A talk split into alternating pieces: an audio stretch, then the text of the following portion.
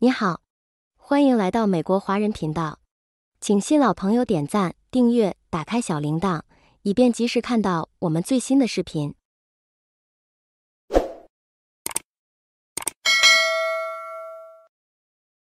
今天是二零二三年八月十三日，我是 Vivian，我为您介绍上周发生在美中两国之间的值得关注的事件。八月八日，为什么数百万中国年轻人找不到工作？在中国，新毕业生的就业市场尤其不景气，超过百分之二十的十六至二十四岁的年轻人想要工作却没有工作。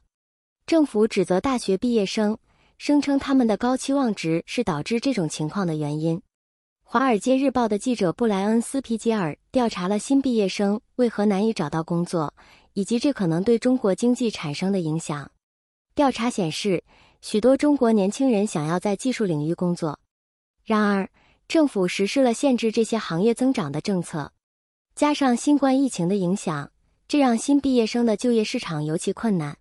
政府一直敦促年轻人接受任何可用的工作，即使被认为是体力劳动工作。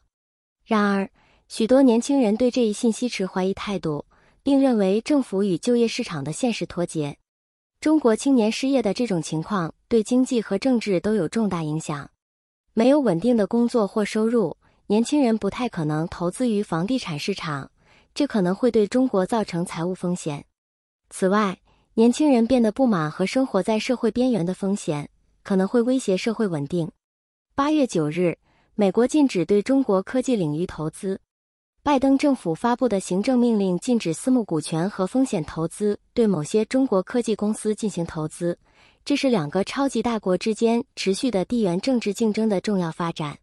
这项命令是防止北京开发军事领域尖端技术的一部分，凸显出日益增长的美国国会两党担忧，即美国的技术和专业知识可能会无意中帮助中国开发可用于军事冲突的武器。此次行政命令预计将涵盖半导体、量子计算和人工智能等三个技术领域的直接投资。违反这些规定的投资者可能面临罚款，并可能被迫剥离他们的股份。然而，在执行新规则之前，拜登政府预计将接受有关规则的反馈。这些规则预计将适用于未来的交易，而不涵盖对中国股票和债券的组合投资。这种新的投资限制有可能会冻结两个超级大国之间缓和外交关系的尝试。随着地缘政治竞争的加剧。美国对中国的投资已经放缓，而这些直接投资中，去年直接投资中国的美国投资额创下了二十年的新低，为八十二亿美元。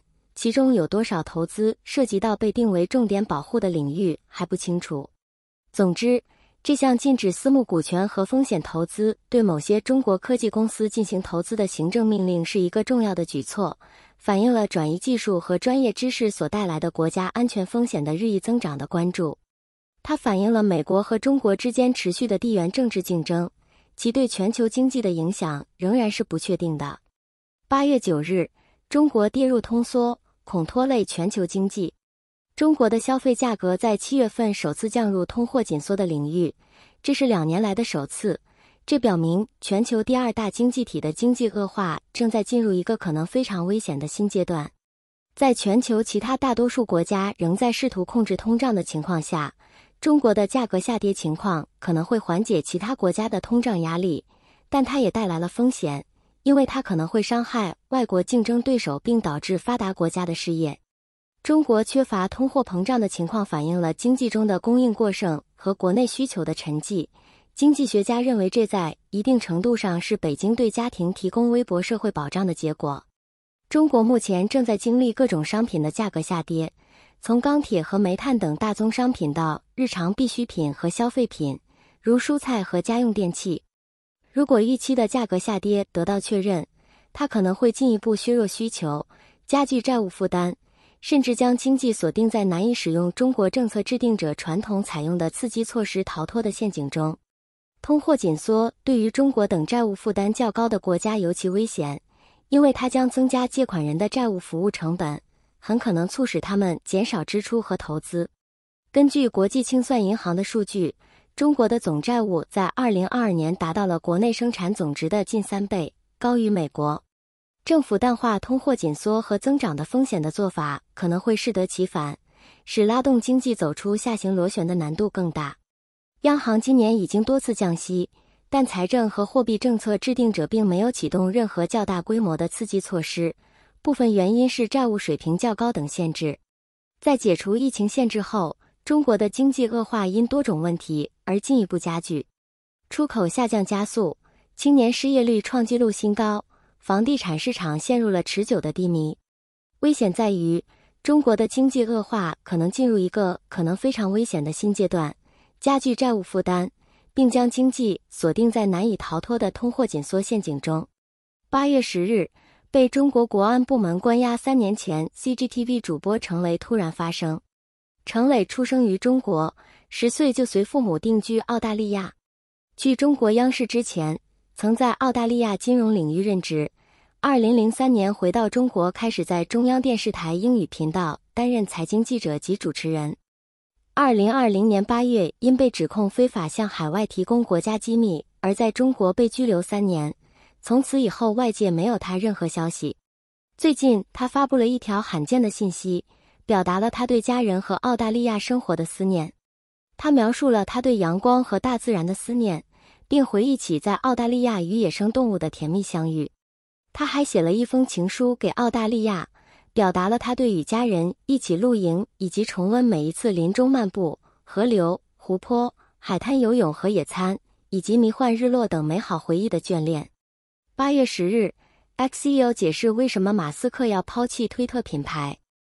CEO 亚卡里诺在接受 CNBC 采访时解释说，重塑品牌代表了从 Twitter 的涅槃重生，人们将在 X 一个新平台上聚集、娱乐、阅读、支付和交易。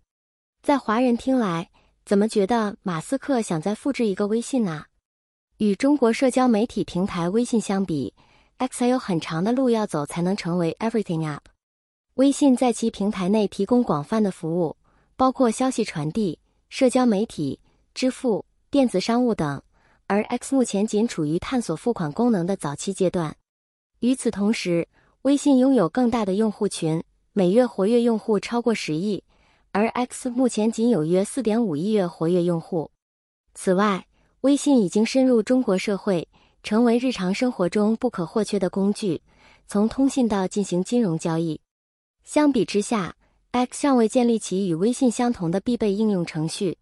然而，亚卡里诺表示，公司正在努力重新专注创新，重建声誉和获得广告商的信任，并致力于改善广告商的体验。八月十日。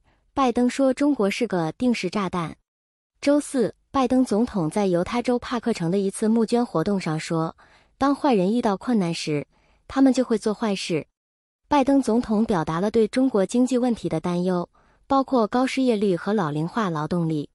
他将中国称为“定时炸弹”，可能对其他国家构成威胁。尽管他的政府努力缓和美中两国之间的紧张关系，但拜登一直在批评中国。经常在筹款活动中称中国国家主席习近平为独裁者。八月十一日，亨特·拜登和司法部的认罪协议破局。刚刚被任命的特别检察官大卫·维斯特在周五表示，拜登总统的儿子亨特·拜登可能面临刑事审判。这意味着法庭戏剧可能在二零二四年总统选举中发挥很大的作用。可能的审判引发了美国历史上前所未有的场面。一位现任总统的儿子在他的父亲竞选连任的同时面临刑事指控，而他的对手很可能是共和党人唐纳德·特朗普，后者自己面临至少三起即将到来的刑事审判。共和党众议院议员还威胁要对未经证实的指控展开弹劾调查，指控总统拜登从他五十四岁的儿子的商业冒险中获益。这场审判引发了一个问题，即这些指控是否有根据。以及他们是否会影响二零二四年总统选举？亨特·拜登的审判可能在未来几个月继续成为媒体和两党争论的话题，其结果将对美国的政治格局和二零二四总统大选产生重大影响。八月十二日，夏威夷山火造成八十人死亡。肆虐夏威夷贸易岛的野火已造成至少八十人死亡，官员们预计死亡人数还会上升。毫无疑问。